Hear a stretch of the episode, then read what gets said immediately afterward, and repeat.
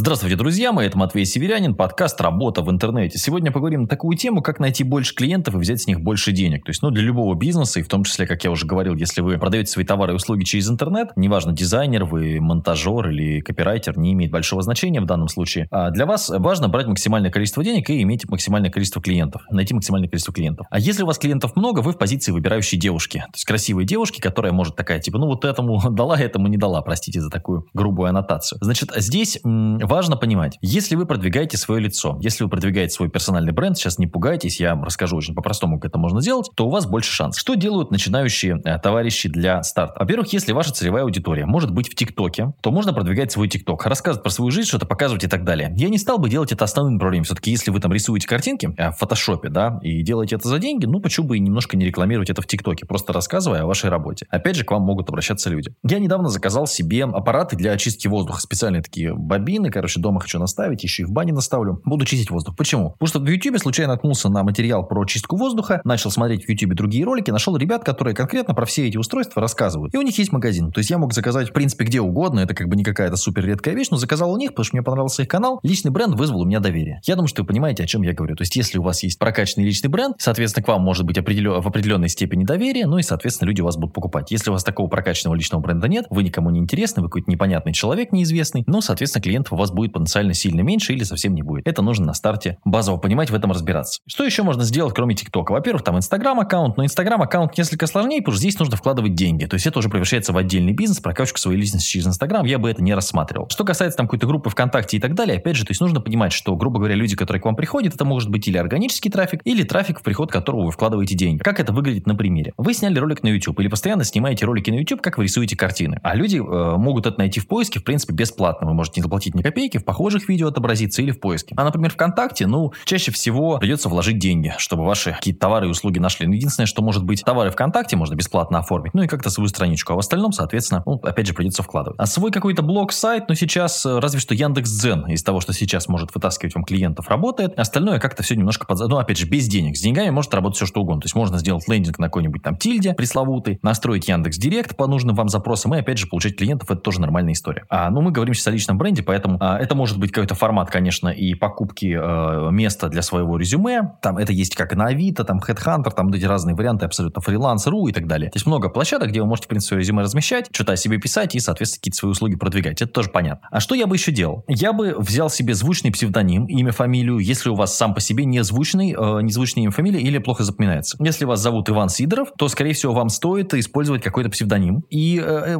чтобы по этому запросу люди в поиске Яндекса, это по Яндекс подбор слов пробивая, могли что-то про вас найти. То есть обычно, если человек более-менее какой-то эксперт узнаваемый туда-сюда, его хотя бы 500 человек вводят в месяц в Яндексе. Вы можете легко, кстати, проверять так людей. Заходишь в Яндекс подбор слов, смотришь, вводит ли этого человека хотя бы там человек 500. Если вводит, значит, к этому человеку есть интерес, то у него, возможно, есть определенный объем заказчиков и так далее. То есть вот на это я бы обращал внимание и при выборе тех, с кем вы будете работать. У меня, например, вводит примерно 6 тысяч человек сейчас в каждый месяц. Не знаю, вот именно в этот месяц сколько, но обычно там 5, 6, 7 тысяч человек меня вводит. То есть есть какой-то интерес. Хотя я там не, э, не Алла Пугачева, к счастью, представляете, я был Баллой Пугачевой. Э, старым э, пожилым человеком не хочется быть, тем более петь, не знаю. Это не мое. Ну, шутки в сторону. А очень круто, если вы можете иногда выступать на каких-то локальных конференциях, причем не на, не на конференциях, где у вас одни конкуренты, а как бы невзначай. То есть, вот, например, мне иногда говорит, Матвей, не мог бы ты прийти там поздравить детей, и ты выходишь, вроде как-то хоп, засветился. Раньше на разных мелких конференциях тоже придешь, худо-бедно какие-то визиточки, что-то еще, говоришь, вот я эксперт по YouTube. Лучше, конечно, если на сцене ты выступаешь, что-то рассказываешь. Но здесь нужно понимать, что если мы говорим про то, что не просто хочешь там работать за 3 копейки, а быть высокооплачиваемым специалистом, тебе нужно иметь, скажем так, некий уровень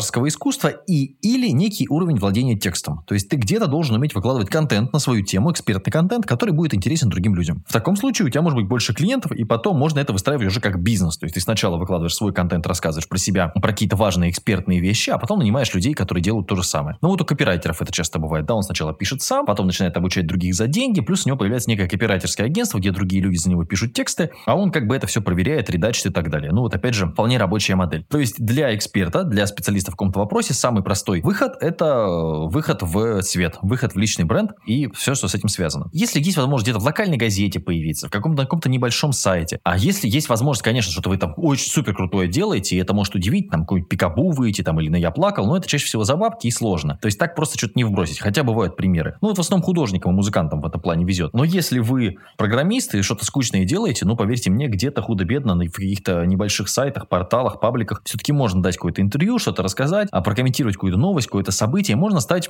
экспертом для какой-нибудь телепередачи. Я очень э, долгое время был экспертом э, телеканала «Дождь». Они мне звонили в скайпе, и я вот небольшой давал комментарий по биткоину в свое время, потом по заработку в интернете, про мошенников в интернете и так далее. Тут фишка в том, что это как снежный ком. Вот это вот э, личный бренд, как снежный ком. Когда у тебя не написано книги, нет там какого-то YouTube-канала, там нет какого-то прокачанного Инстаграма, тебя никто не знает, то, конечно, очень сложно там кому-то на интервью напроситься, где-то бесплатно что-то договориться, ты никому практически не нужен. Когда у тебя это есть, тебя уже начинают больше звать, больше приглашать, легче написать книгу, легче зайти в издательство. Вот здесь опять же позиция красивой девушки. Поэтому я считаю, что это идеальный путь для любого эксперта. Или открытие, соответственно, своей некой компании, где под вами работают другие эксперты. Наверное, как-то так. Что касается YouTube канала. Если вы будете про свою нишу долго рассказывать, это не значит, что вы наплодите конкурентов. Черта с два. Вы наплодите кучу людей, которые знают, что вы в этом эксперт. Поверьте мне, многие, даже если вы выкладываете четкие, подробные инструкции, я все время по YouTube огромное количество инструкций выложил, как на нем зарабатывать, все равно люди будут приходить к вам, покупать ваши услуги, а не делать самостоятельно. То есть люди видят, что ты делаешь хорошо, даже если мы э, от, от онлайн-профессии немножко отойдем, вот у нас есть ребята, они продвигают бани, делают бани на заказ. И они выкладывают ролики, вот мы делаем баню, вот мы приехали вот туда, вот начнем с этого. И рассказывают в процессе, как они делают баню. Это же не значит, что все теперь по этим видеоурокам будут делать баню. Конечно, нет. А в, на YouTube есть куча кулинарных видеоуроков, но это же не значит, что там рестораны закрылись и все, кризис. Нет, конечно. То есть есть спрос, есть предложение. Поэтому не, не нужно бояться делиться информацией. Более того, если ты не будешь делиться информацией о своей работе, о своей специальности, этим, э, этим будут заниматься твои конкуренты. И твои конкуренты а, запомнятся людям как эксперты по какому-то вопросу. Я в 2016 году сознательно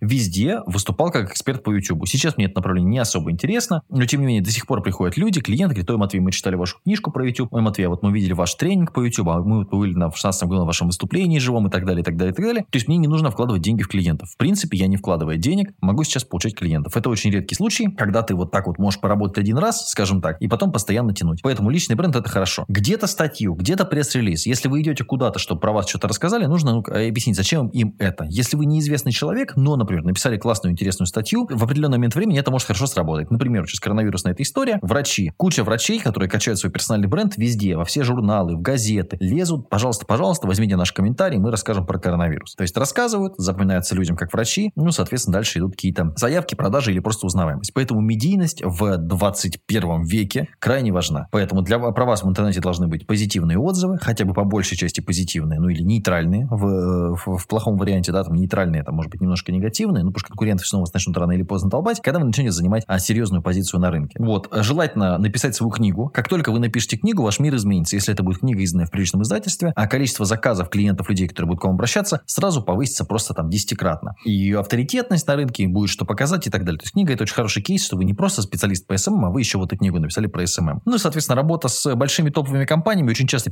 переоценена. Ну, работал ты с Мегафоном, с МТС. Да, блин, ну, у Мегафона и МТС столько подрядчиков и контрагентов, например, что, ну, как бы сейчас люди этого особо уже не воспринимают. Все уже это повесили себе, с какими там они банками работают, с какими большими сервисами и так далее. Мне не кажется, что это воспринимается. Круто воспринимаются отзывы от больших людей. То есть от людей известных, если вы там, например, там, я не знаю, делаете для кого-то такого там и какой-то проект, да, там от Филиппа Киркорова отзыв будет восприниматься как что-то крутое. Там, да, от какого-нибудь даже низшего узкого эксперта, там от Игорь Ман, например, вам там отзыв оставил, да, это будет восприниматься как что-то серьезное, что-то хорошее. Вот как-то так. То есть прокачивая свое лицо, рано или поздно, некоторые говорят, я интроверт, я не хочу. Но просто фишка в том, что прокачивая свое лицо, можно продавать свои товары и услуги дороже. Так устроен рынок. Люди работают с людьми. Люди хотят покупать у людей. И часто, любя вас, если вы кому-то там понравитесь своим контентом, статьями, там, например, которые вы на Яндекс.Дзене, условно говоря, пишете, а люди будут обращаться, потому что хотят именно с вами работать. Подумайте над этим, это действительно важная тема. Надеюсь, сегодня был для вас полезен. Счастья, здоровья, удачи, любви. Хорошего настроения.